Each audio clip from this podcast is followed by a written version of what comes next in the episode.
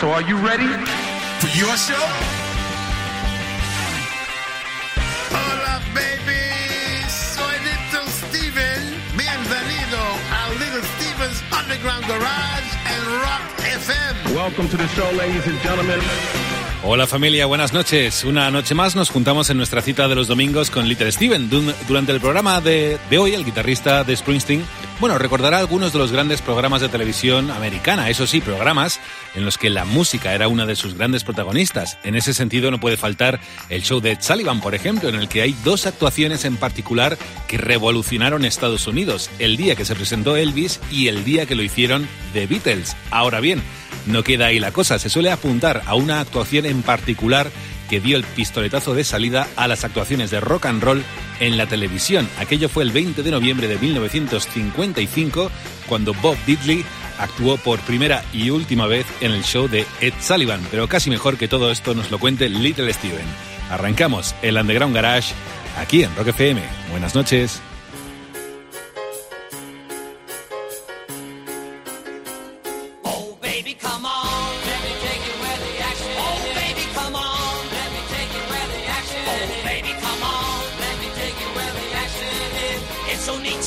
Baby where the action is.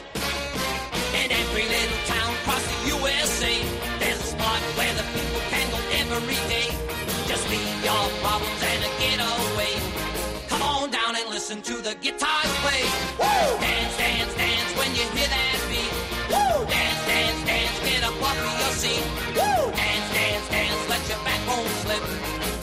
to the place on the Sunset Strip. Oh, baby, come on. Let me take you where the action is. Oh, baby, come on. Let me take you where the action is. Oh, baby, come on. Let me take you where the action is. It's so neat to meet your baby where the action is. If all day long you've been wanting to dance, well, all night long you're gonna have your chance. So don't sit at home just a twiddling your thumb. You can't resist the sound of the driving drums.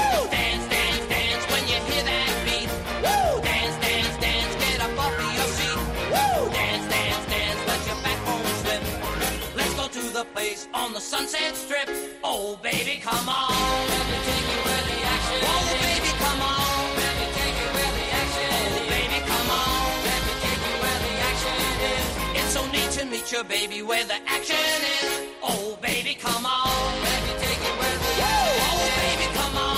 Let me take you where the action is. Oh, baby, come on. Let me take you where the action is. It's so neat to meet your baby where the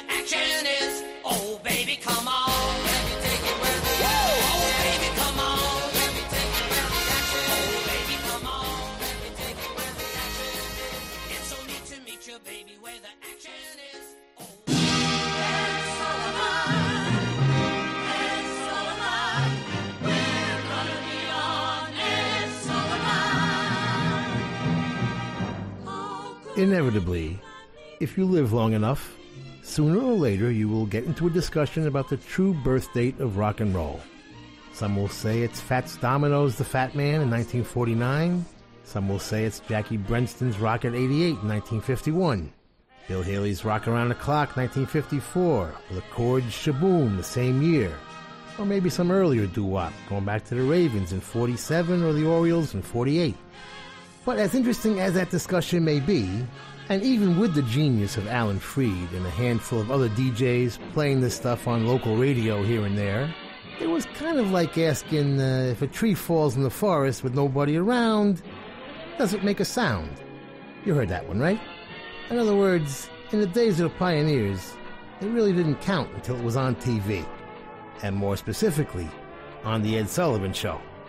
Therefore, rock and roll was born, for all practical purposes, on November 20th, 1955, when Bo Diddley lied to Ed Sullivan and told him he was going to play Tennessee Ernie Ford's 16 Tons, a kind of middle of the road pop folk hit at the time, and instead played his own first single, which he named after himself, or vice versa, Bo Diddley, getting himself banned from The Ed Sullivan Show for life. Ed would continue to play a major historical role on behalf of rock and roll, in spite of never quite getting it. But the golden era of rock and roll TV was on its way. It would peak in the Renaissance from 1964 through 1968. On this show, we will celebrate three of the dozens of programs my generation was lucky enough to grow up with, as rock and roll became the pop music of this new, frightening, alien, and out of control species called teenagers. The TV shows would begin right around the time Bo was freaking out Ed Sullivan and last until the early 70s when the music would evolve into something different. Soupy Sales would get things started very early with Soupy's Soda Shop in Cincinnati, 1950. Alan Freed's Big Beat would come in 1957, followed by Dick Clark's American Bandstand, and then suddenly every town had their own bandstand, including Baltimore, where John Waters would watch the Buddy Dean Show, which, yes, once a month, had a Negro Day to keep the dance floor racially segregated. Shindig would come along just in time for the British invasion in 1964, followed by Hullabaloo, Shivaree, Hollywood A Go Go, Shebang, Upbeat. Every DJ had a show. Clay Cole, Murray the K, Lloyd Thaxton, Jerry Blavat, Casey Kasem, and Dick Clark would score again with Where the Action Is. England had Ready Steady Go, Jukebox Jury, and Top of the Pops. Germany had the Beat Club and Beat Beat Beat. Japan had Cicada. Australia had Countdown. Argentina had La Scala Musical. Every country has something. At the end of the 60s and early 70s, rock and roll evolved into the art form of rock. Rock fans started listening and stopped dancing. The fun was over.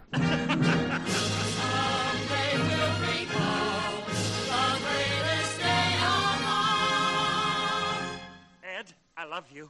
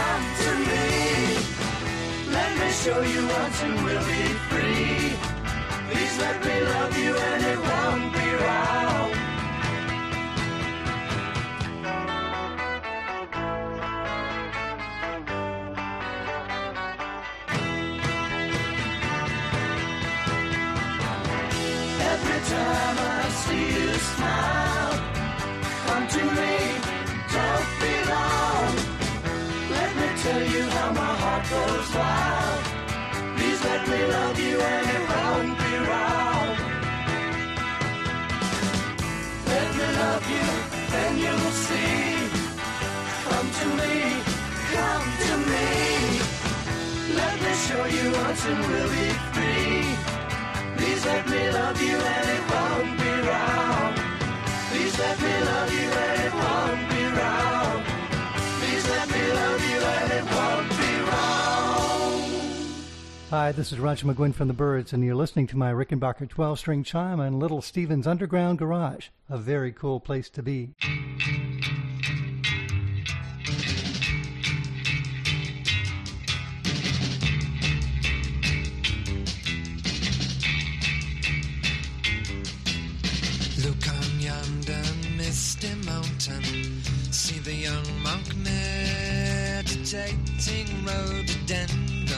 Over dusty years, I ask you what it's been like being you. Through all levels, you've been changing, getting a little bit better, no doubt. The doctor bit was so far out. Looking through crystal spectacles, I can see I had your fun.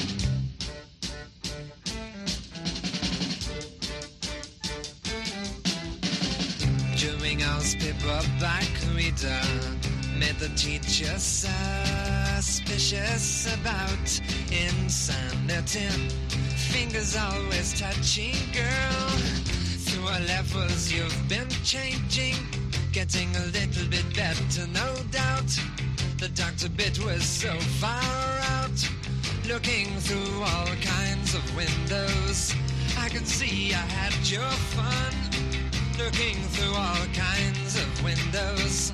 I can see I had your fun.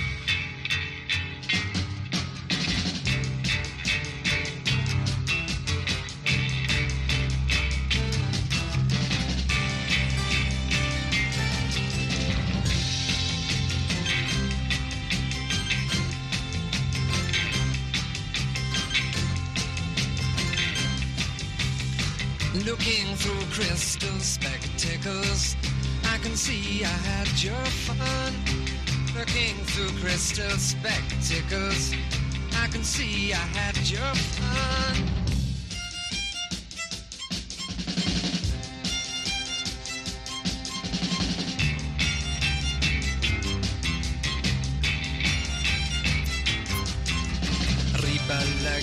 Society.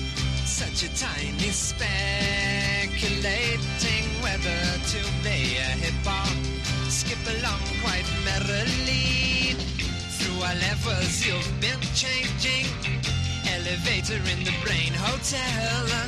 Uh, broken down, but just as well.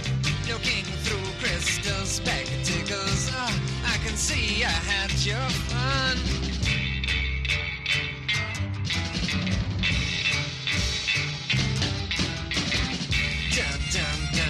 Alright,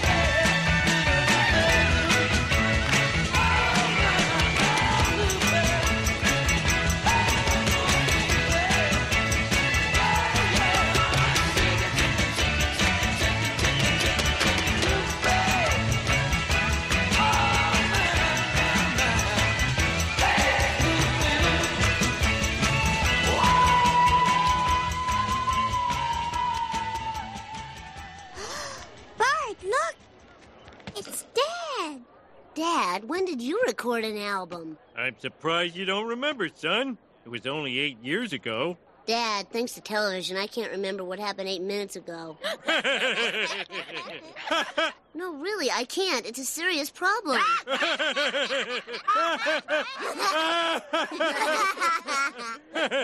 are we all laughing about? Who cares?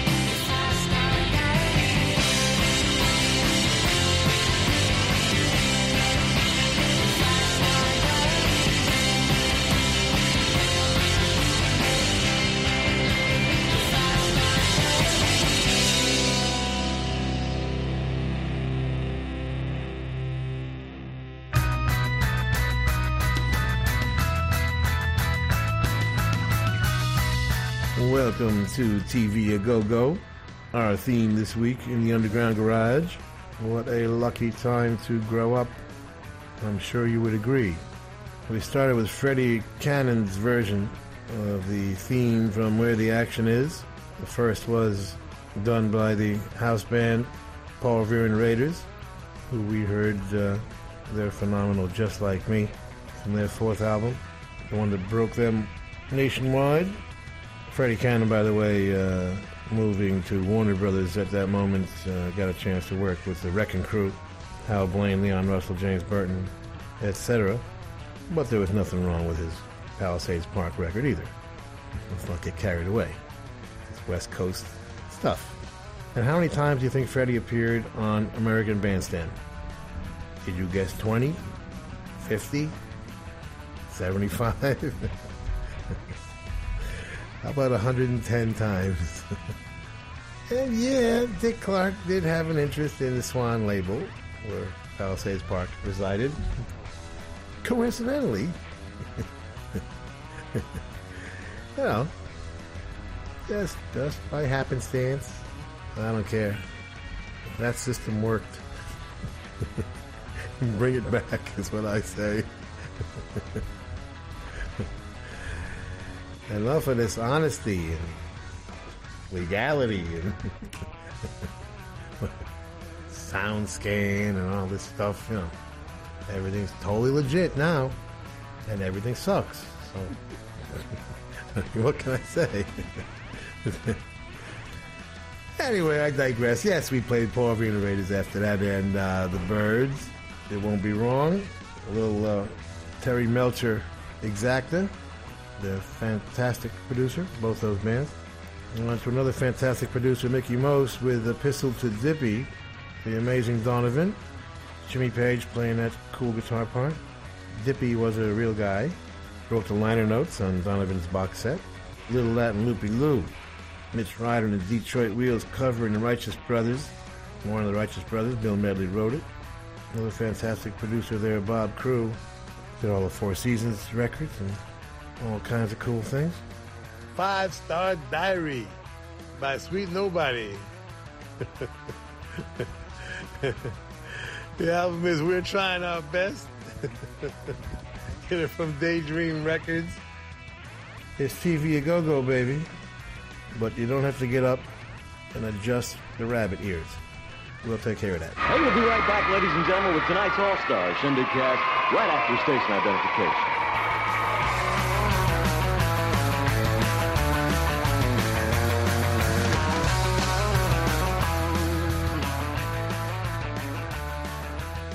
Sigues en Rock FM escuchando el Underground Garage de Little Steven. Esta noche además recordando algunos de los programas musicales más célebres de la historia de la televisión. Hemos mencionado al comienzo del programa el show de Sullivan como uno de los grandes referentes y ahora lo haremos con un programa también americano que se llamaba Shindig, uno que se emitió en la ABC desde el 16 de septiembre de 1964 hasta el 8 de enero de 1966. En un principio se planeó para durar media hora aproximadamente, pero fue tal el éxito que se extendió a una hora completa. Algunos de los artistas que actuaron en el show fueron, por ejemplo, The Beatles, The Rolling Stones o el propio Bob Diddley, con quien arrancábamos el show recordando el programa de Ed Sullivan. Shindig se canceló para emitir la serie Batman, aquella protagonizada por Adam West y hoy ya considerada de culto, en parte, eso sí, por las bajas cifras de audiencia. Dale, Stevie. It's 8.30, and that's time to swing with Shindig. Here's a bright new showcase for the big beat dance music that's moved from America to every corner of the world. Today in the Peppermint Lounge, Buckingham Palace, or a dance pavilion in Hong Kong, the beat's the same. If you're 6 or 96, you'll get big hicks on Shindig.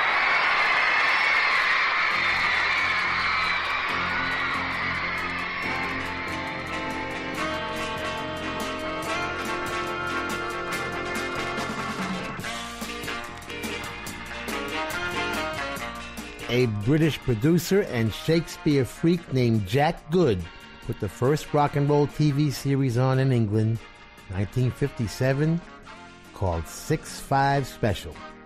A year later, he did a show called Oh Boy, which was a series where he developed a never-seen-before fast-paced style, which included constantly moving cameras and rapid, unexpected smash-cut editing, techniques MTV would be known for 20 years later. Meanwhile, American TV still had Perry Como and Lawrence Welk putting everybody to sleep. Ten years later, Welk's bubble machine would have been appreciated, but at the time, nobody was doing drugs yet.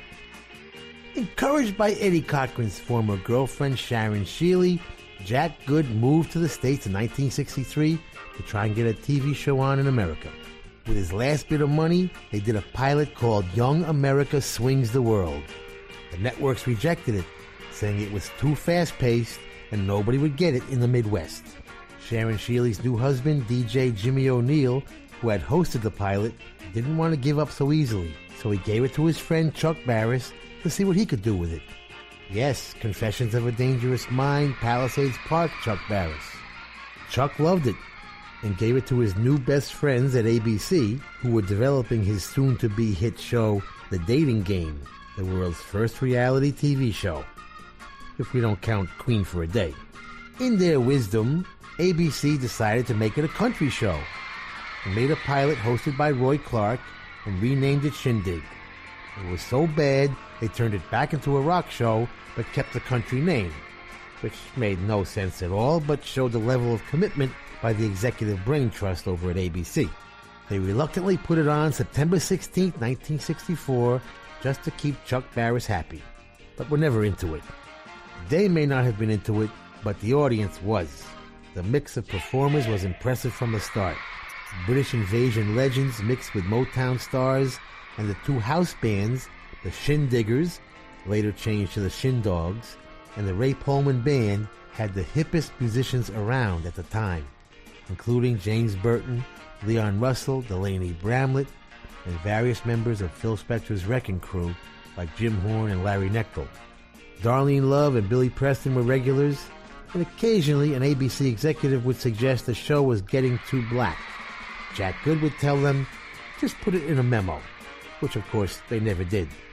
Jack dealt with every detail on his shows the songs, the band's clothes, even their expressions and their moves. Good had previously orchestrated Eddie Cochran's tough rockabilly image and early on molded Cliff Richard to be the English Elvis, among other Svengali like strokes. Meanwhile, director Rita Gillespie kept things moving at a frenetic pace, sometimes cutting to the rhythm of the song, sometimes against it. The show was an immediate hit, but the network had undersold it, so they never made much money from it. After a year of showcasing one classic rock and roll performance after another, but making little profit, ABC started questioning Jack Good on everything he did, and he quit. His last show was June 30th, 1965, but the series would limp on until January 8th, 1966, casting Zsa Zsa Gabor and Boris Karloff as co-hosts after Good left. All the master tapes were recorded over, but the good news is that every show survived as a kinescope, which is a video to film transfer done by shooting a TV monitor with a 16mm camera. Not the greatest quality in the world, but at least these things exist. If you had asked me how long it lasted, I would have said three, four, five years. That's how impressive it was. But Shindig lasted only 16 months. It was around long enough to influence dozens of rock and roll shows that followed it, most notably Hullabaloo, which lasted about the same amount of time.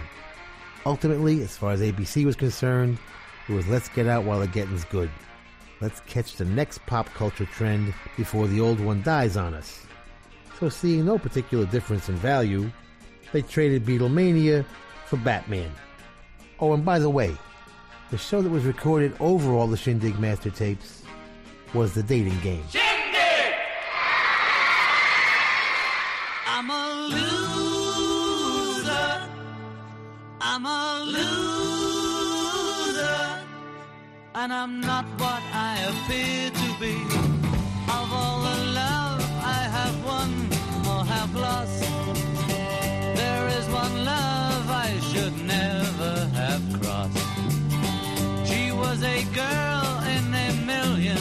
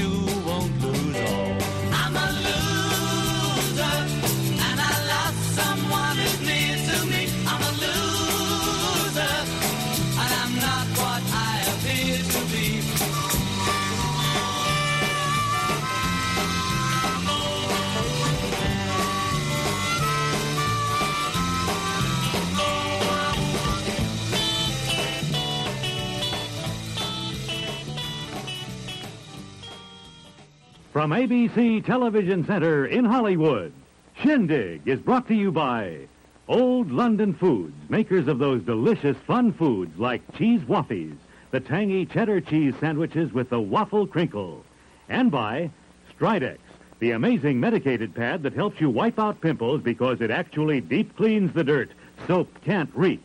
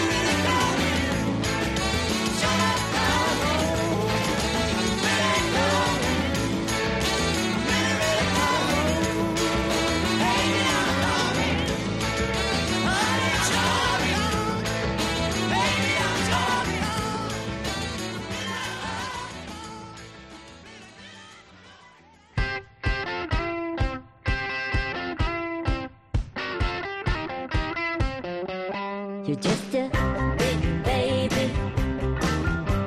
You're driving me crazy. You gotta have it your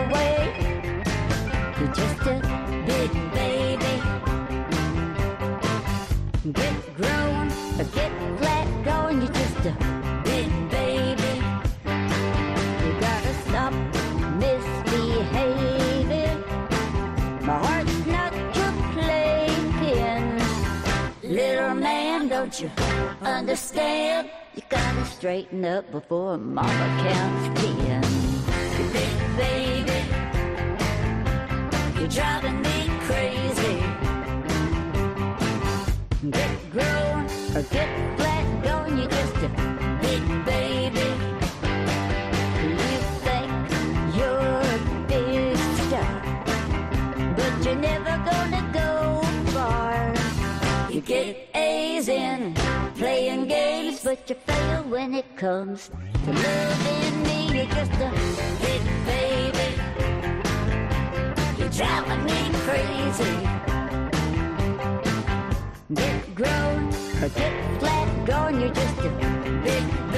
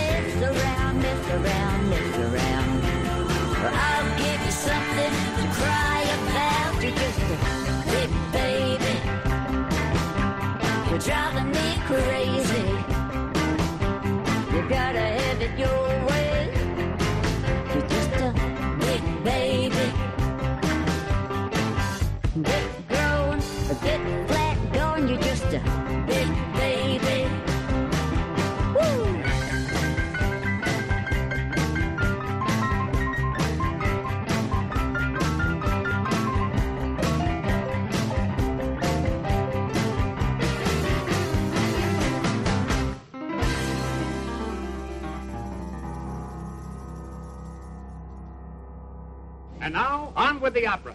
Let joy be unconfined. Let there be dancing in the streets, drinking in the saloons, and necking in the parlor. Play, Don.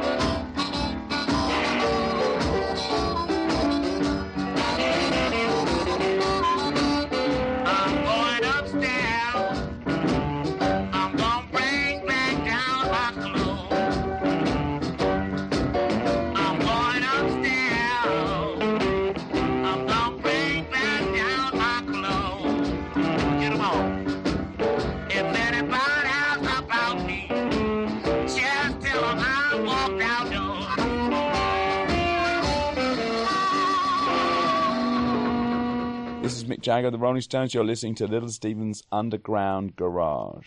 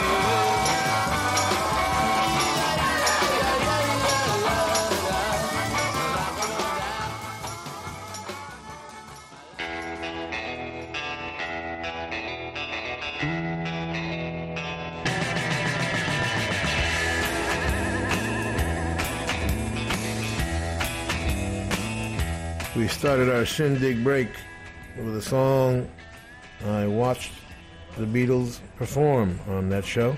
It was very exciting at the time. I'm a loser on their fourth album, Beatles for Sale, but we got it on something else. What was it called? Uh, no, actually, something else was another album. We in America got like three albums for every two, but actually, it was the uh, it was their fourth album, Beatles for Sale. All the uh, English configurations now readily available. Although for the Stones, we use the American versions, just to confuse you, because they're cooler. Delaney and Bonnie and Friends. And what a friend they had in Eric Clapton. Co wrote Coming Home with Bonnie Bramlett, one of the great blue eyed soul singers on the female side. I mean, amazing. Delaney uh. Their band, uh, Bobby Whitlock, uh, Carl Radle, and Jim Gordon, going on to uh, perform with the uh, Joe Cocker's Mad Dogs and Englishmen, and Leon Russell, and then uh, Derek and the Dominos. But it was Delaney that put them together. Big Baby, yes, new music from Wanda Jackson. The album is Encore on Blackheart Records, produced by Joan Jett, Kenny Laguna, and Tom Panunzio. Get it from blackheartrecords.com. Uh, a wonderful, magical moment uh, on Shindig. Uh, Brian Jones and the Stones insisting on them putting Howlin' Wolf on, which was incredible. And uh, Brian Jones introducing uh, Howlin' Wolf with how many more years. Arguably one of the first great rock records, and arguably one of the great first distorted guitars ever by Willie Johnson. Interestingly, Ike Turner on piano, uh, Ike being on two of the first most distorted guitar original rock songs. Both the same year, really. How many more years? And uh, Rocket 88. Yeah, Ike Turner, very, very important cat, actually. And once again, Sam Phillips producing, by the way, as he did with Rocket 88. So Sam uh, going on to start Sun Records and pretty much reinvent rock and roll for everybody. And the Stones themselves, with one of my favorites, Empty Heart, produced by the great Andrew Loog Oldham. It's TV a go go, baby. If you wanted to change the channel, you actually had to get up and do it because there was no remote. Hi, I'm Jack Good, producer of the largest Shindig dealers in the world, and we're talking about the new 1965 model Shindig, coming to you on January the 20th. It's one hour long. Next week is your last chance to catch the old half-hour model when we offer you cash, even if others have turned you down. That is Johnny Cash, Paul Petersen, Herman's Hermits, Dick and Dee Dee, Marianne Faithfull, the Paris Sisters, the Detergents, White Sidewall Tires, Factory Air Conditioning. Remember, we're situated at ABC, that's just off the Hollywood Freeway. Switch to the hour-long Shindig in spite of Jim O'Neill. Hey, Jack, thank you. You're very funny for a producer.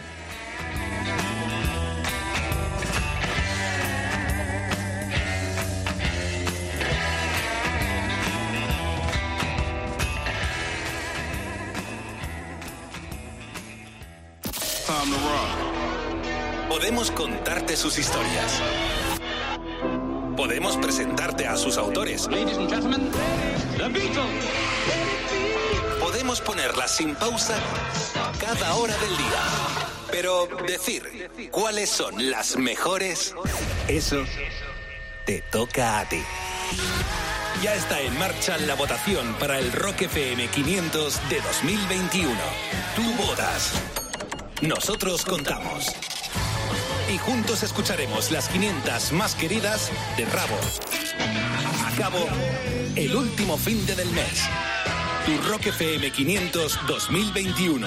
Vota ya en rockfm.fm. Y recuerda, votar no es solo tu derecho, es tu, tu poder. Con las soluciones del Leroy Merlin, ordenar es mucho más que recoger. Es sentirse orgulloso de tu armario, colocar los libros con estilo, reconciliarte con el baño y hasta presumir de garaje. Porque ordenar también es decorar. Del 3 al 27 de septiembre organiza tu casa con gusto y al mejor precio. Compra en leroymerlin.es en la app en el 910 49 99 99 o ven a tu tienda. Leroy Merlin, da vida a tus ideas. Estás escuchando Rock FM.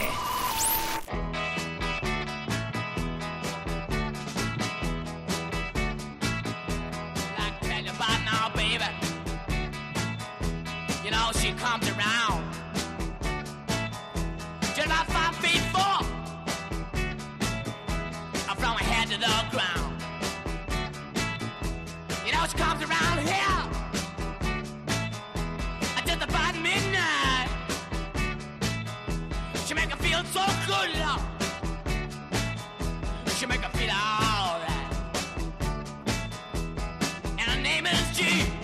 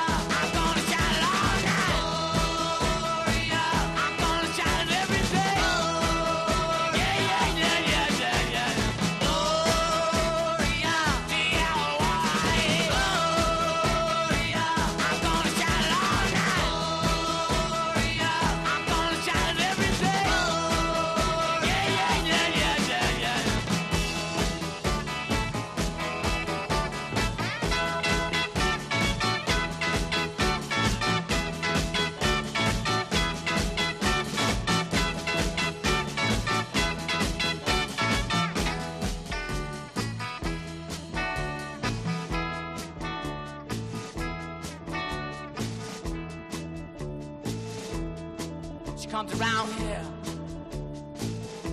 just about midnight. She make me feel so good, love. I wanna say she make me feel alright. Comes walking down my street.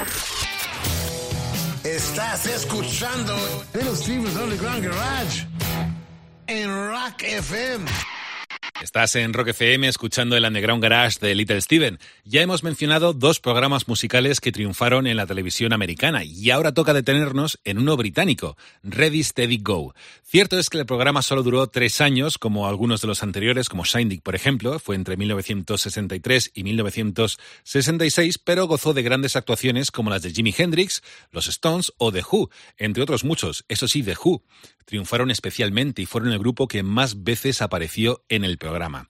Finalmente, eh, Shindig fue cancelado sobre todo por el estallido del movimiento beat en el Reino Unido, a pesar, eso sí, de la gran popularidad de la que gozaba el programa. Dale, Stevie. Well, hi there. This is Keith Fordyce welcoming you to a very special edition of Ready, Steady, Go. For those of you who don't know this show, I might say that each week we invite all sorts of pop singers along here to Studio 9 in Kingsway, London, and uh, the crowd who come in get a chance to meet their stars. Close to.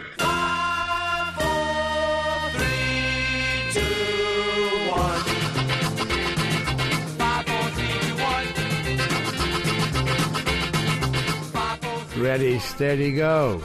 Was created by producer Elkan Allan, manager Vicky Wickham, and director Michael Lindsay Hogg to fill the gap left by Jack Good in 1963 when he left England to create Shindig for America. Like most of the shows, it started off with the artist lip syncing or occasionally re recording the music tracks and singing live, but halfway through its three year run, it went mostly live. It stayed black and white throughout its run, and curiously was never shown in America. It was filmed in a small studio in London, which led Michael Lindsay Hogg to make the innovative decision to leave the other cameras in the shots, which loosened up the atmosphere quite a bit, actually. The early shows were hosted by none other than Dusty Springfield, and then taken over by Keith Fordyce, and eventually Cathy McGowan, who would do the whole thing by herself. She'd gotten the gig by answering an ad in the paper looking for a typical teenager. The fact that she was a genuine fan of the music and not professionally trained, often stumbling over lines and losing her cool during interviews, made her all the more popular to the viewers. Everybody did the show. The Beatles, the Stones, the Kinks, Otis Redding, Marvin Gaye, Beach Boys, Burt Bacharach. The show would break Jimi Hendrix virtually overnight, and Donovan did several weeks in a row before he even had a record deal. The artist elite of London would go just to hang out in the green room every Friday, whether they were on the show or not, on their way to the ad lib, the Scotch of St. James, or the Bag of Nails, where the after parties lasted forever. The theme song would change occasionally, starting with Manfred Mann's 54321 and eventually evolving to Andrew Loog Oldham's 365 Rolling Stones, one for every day of the year, which we are hearing in the background right now. Dave Clark, the magnificent and brilliant drummer, co-writer, producer, and manager of the Dave Clark Five, owns Ready Steady Go now. If you've never seen it, this is a fabulous show.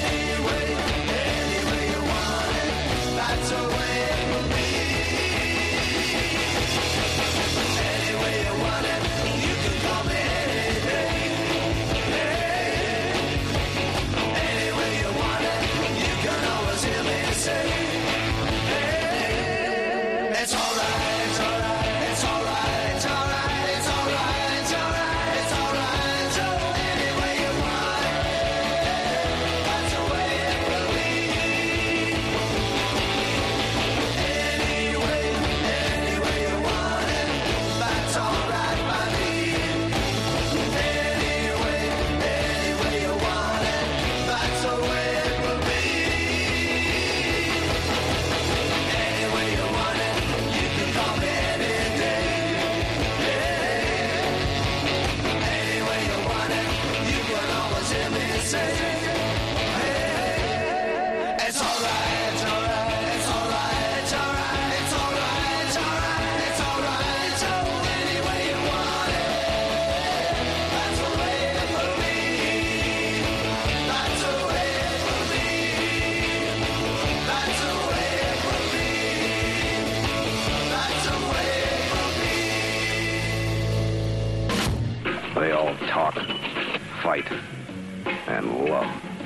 One way.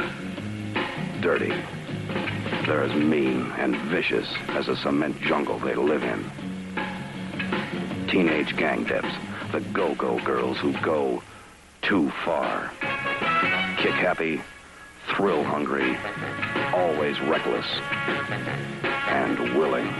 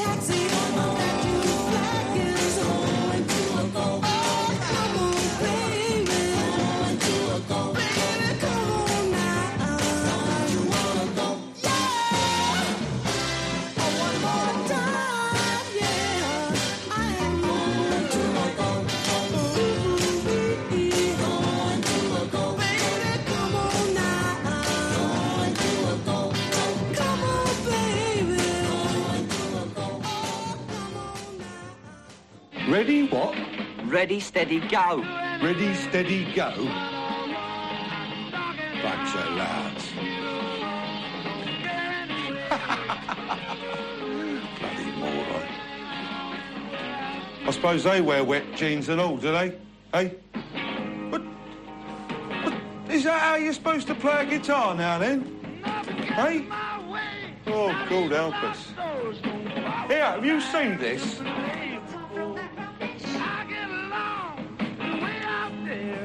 I could sing better than that little ape. You call that singing? Sounds like a drowned dog. Cars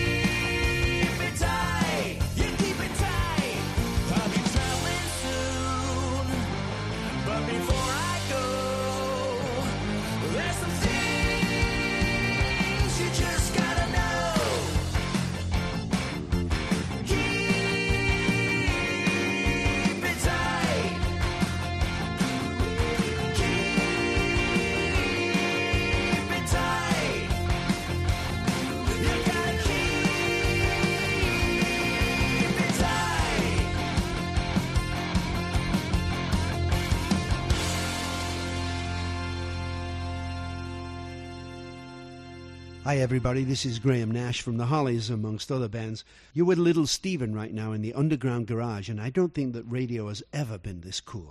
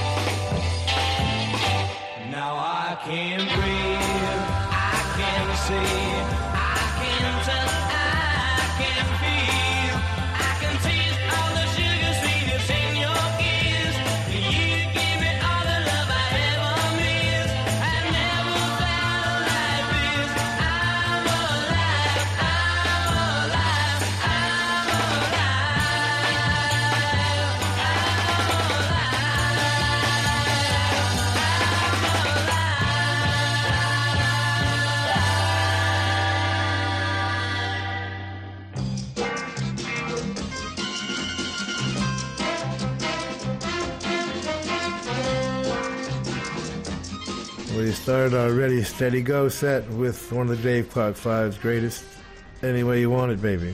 Written and produced by the great Dave Clark. Hope you caught our interview with him. There's actually an extended version of the uh, complete interview in the archives, show number 527. 527. Oh my god. And interestingly, in those days, soul music not only surviving the British invasion, but flourishing and living right alongside it. Every single TV show would go like every other artist, would be a soul artist, including the great Smokey Robinson and the Miracles. Going to a go-go, 65. Over Under Sideways Down, the Yardbirds from Roger the Engineer, produced by those guys with the dashes in their names. Manager producer Simon Napier Bell. If you haven't read his books, you should get them. And uh, bass player, uh, turning producer Paul Samwell-Smith. Keep it tight. The latest from Kurt Baker. Michael Garrett wrote it with Gary Allen Holmes and Wyatt Funderburk produced it for WickedCoolRecords.com.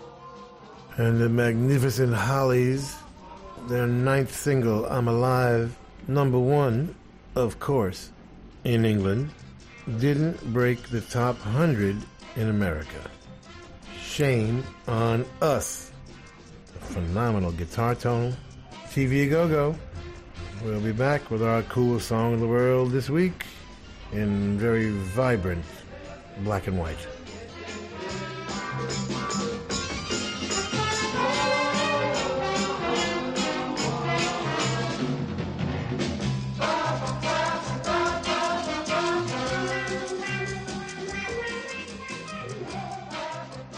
Llegó el momento de descubrir la música que más le ha llamado la atención a Little Steven estos últimos días. Esta noche el guitarrista de Springsteen barre para casa porque los protagonistas de la canción más chula de la semana son de The Levantes, vecinos de Little Steven, que esta noche nos presentan All in All como la canción más chula de la semana.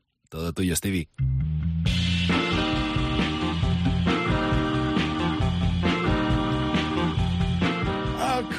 song of the world this week comes from the rock and roll capital of the world, Hoboken, New Jersey. Please welcome back to the Underground Garage stage, the Delevantes.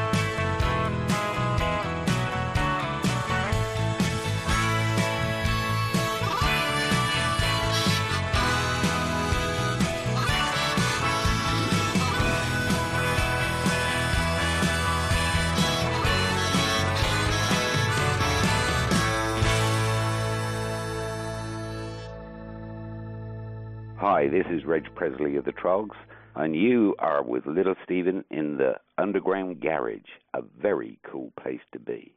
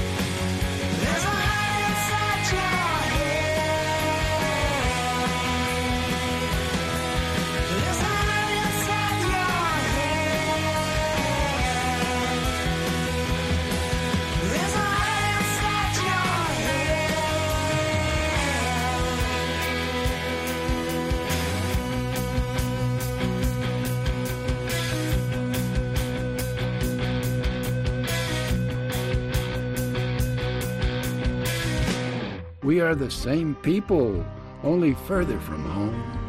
On freeways, 50 lanes wide, on a concrete continent, spaced with bland billboards illustrating imbecile illusions of happiness. The scene shows fewer tumbrils, but more strung out citizens in painted cars, and they have strange license plates and engines that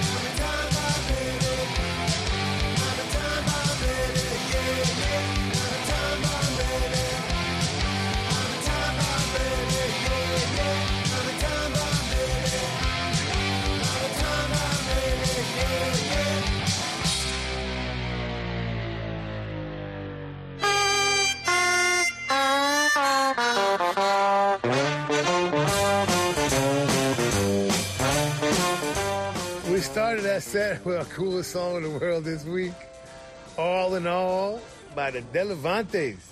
Now, this is their first record in a while, right? Bob Delevante wrote it. Garry Tallent produced it with the band, and they go back a long way together. Bob on vocals, guitar, harmonica. Mike Delevante on vocals, lead guitar, and 12 string. Garry Tallent himself played the bass, which he knows how to do. Uh, Brian Owings on drums and percussion, and David Coleman guitar and keyboards. Get it from the Delevantes.com. Our coolest song in the world this week, All in All from the Delevantes. The Fabulous Troggs with I Want You, B-side of With a Girl Like You. Producer Larry Page co-writing it with Colin Frechter. The Troggs being Reg Presley.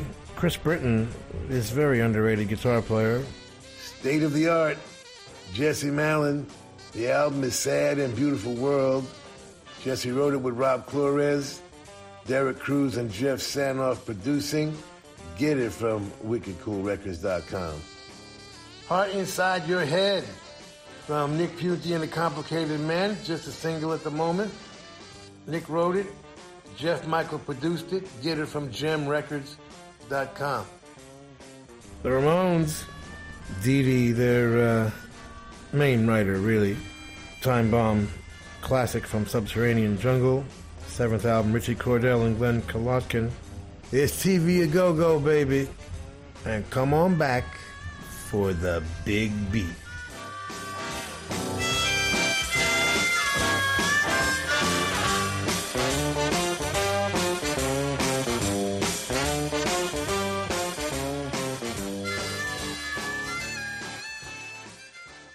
Estás escuchando Rock FM. Estás escuchando Rock FM.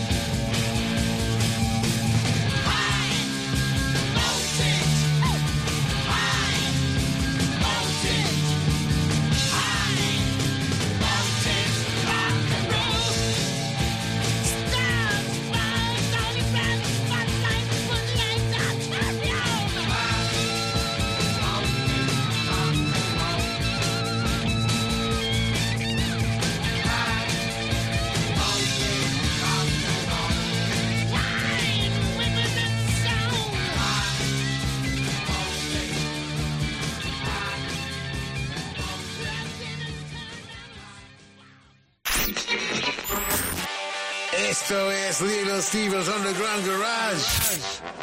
Volvemos en un segundo en Rock FM. Esto es el Underground Garage de Little Steven aquí en Rock FM. Turno ahora de recordar el último de los programas musicales que triunfaron en la televisión americana y con los que el rock and roll, bueno, encontró su espacio ante el gran público.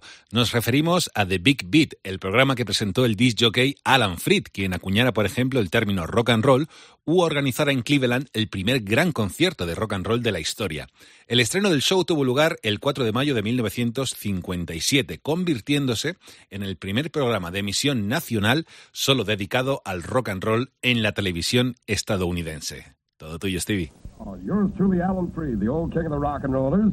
Still with a cold, but all ready for another big night of rockin' and rollin'. Rock and roll records of the big beat in popular music in America today. Let her go, and we'll be here till 9 o'clock, reviewing the top 25 rock and roll favorites of the week. So welcome to Rock and Roll Party number one.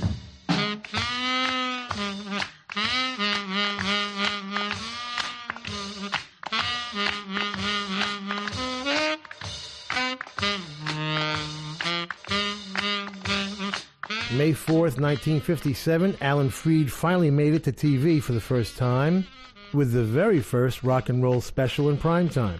As the leader of a handful of courageous DJs across the country playing black rock and roll for white teenagers, he had staged the first rock and roll concert March 21st, 1952, at the Cleveland Arena. Moving to New York in 1955, he had broken every record at the Brooklyn Paramount for his Easter Jubilee of Stars and Christmas Jubilee and Labor Day shows. And would blow everybody's mind, selling 65,000 tickets over 10 days to his Times Square Paramount shows on Washington's birthday. Yeah, that's where the Hard Rock Cafe is now. And half of those 65,000 tickets were kids playing hooky from school. so TV was the next logical step, and his two specials on May 4th and May 11th were so successful, watched by something like a third of the potential audience, they led to a weekly series called Alan Freed's Big Beat. It was not surprising that it was canceled after four shows. It was shocking that ABC put it on at all. It was really over by the second show when Frankie Lymon jumped off the stage to dance with a white teenage girl. But in the fourth, when Jerry Lee Lewis leaped on the piano, greasy long hair wild in his face, looking like an asylum escapee, Americans adults said, enough. It may have been a coincidence that American Bandstand went on the air three days after Freed's cancellation, with a nice clean cut boy next door named Dick Clark hosting.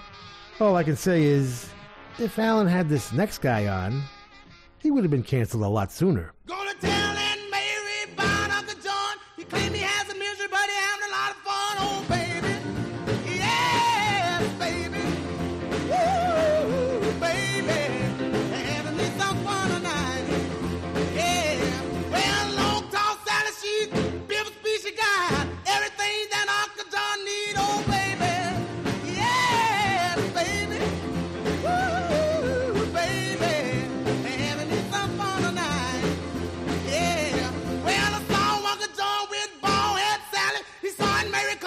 ducked back in the alley.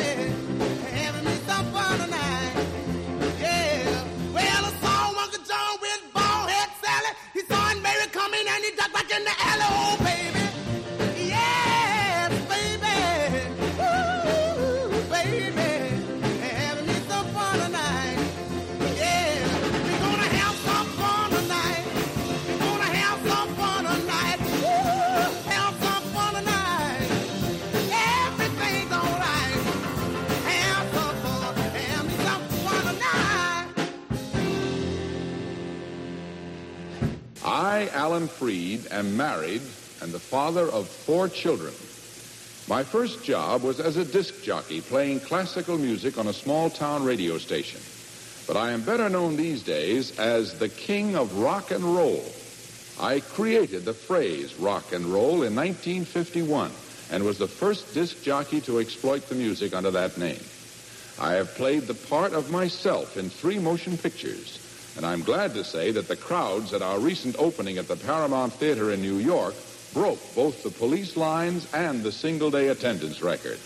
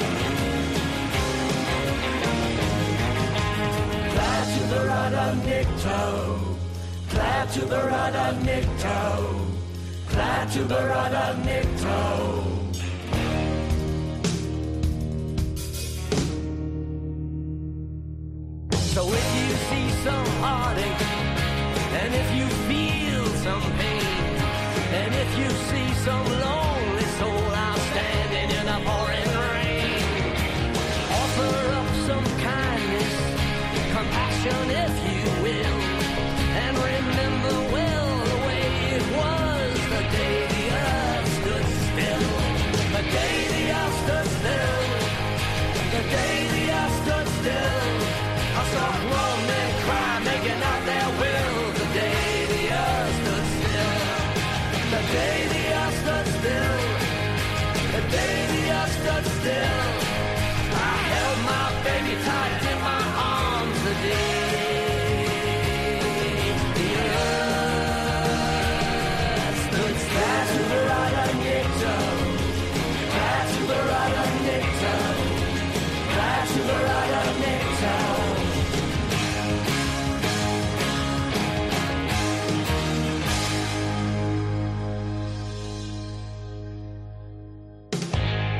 This is Drew Carey, and you are with Little Steven in the Underground Garage, the only radio show with go go dancers.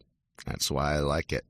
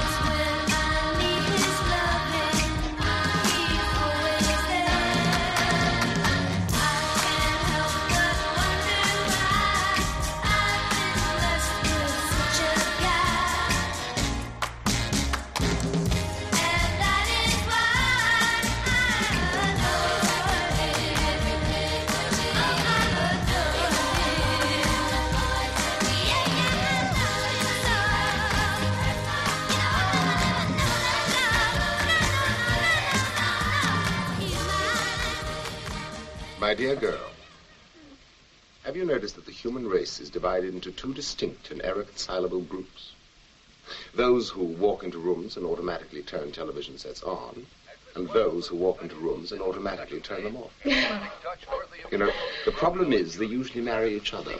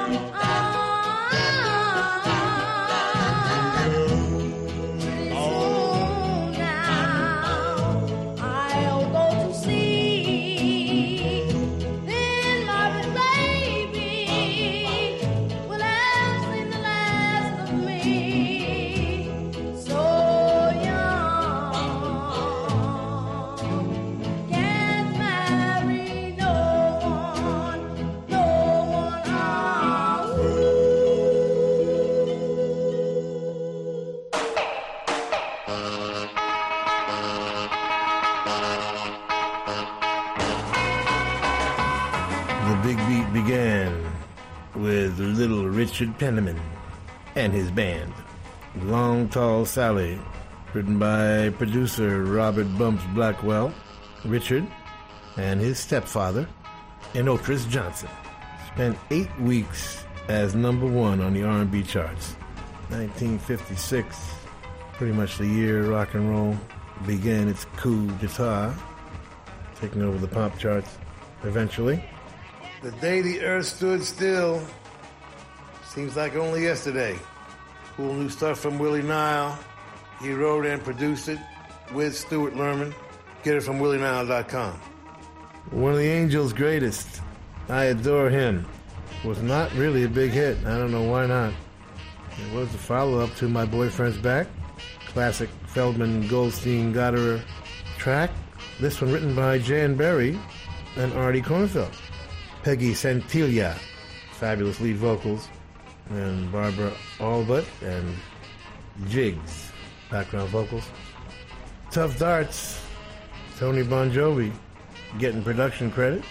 Bob Clearmountain engineering, as I recall.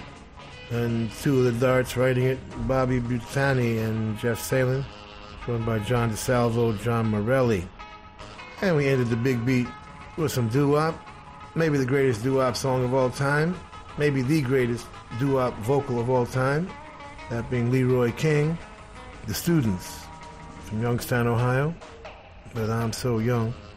People forget when rock and roll started, it was all about doo-wop. They were the Sex Pistols of that time. They were the Green Day. It's all doo-wop, baby. And they were what the adults were afraid would take over. And boy, were they right to be afraid. Have to face stupid reality again. We want to thank the Hard Rock cafes, hotels, casinos, and the Seminole coolest Indian tribe ever for being our sponsor from day one. And I want to thank all of the Hard Rock employees around the world as we stop in and do our DJ thing when we're on the road. Nicest people in the world, in addition to the best food. And someday will be a rock and roll circuit. I'm never going to give up on that. We want to thank Premiere Networks, our new syndicator, Julie Talbott, Rick Bucchietti, Tanya Juhaz, and Corey Neal. Forgive the pronunciation. I'll get it right eventually. And if you're in need of any guitars or amps or tambourines, go see Andy Babiuk. I want to thank our, is Intrepid the word? Is that an aircraft carrier? Dennis Mortensen, who puts the show together every week in spite of the odds. Go to undergroundgarage.com if you've missed any of our last 750 shows. and uh, Facebook and Twitter and at Stevie Van Zandt. You can talk to me personally. And thank you, Alan Freed. We'll see you all next week. And that's the name of that tune. Ciao, baby. Nice ride. Come back to Jersey, you moron!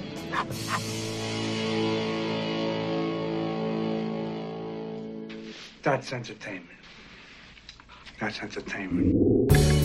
Bueno familia, llegamos al final del Underground Garage de esta noche. Hemos recordado algunos de los grandes programas musicales de la televisión que triunfaron en la historia, sobre todo americanos como Shindig o el show de Ed Sullivan y alguno, alguno británico, como fue ya el programa de culto que es Ready Steady Go. Ha sido un gustazo haberte acompañado hasta aquí, yo soy Carlos Medina y si te apetece, pues oye, el domingo que viene nos encontramos en el Underground Garage. Un abrazo.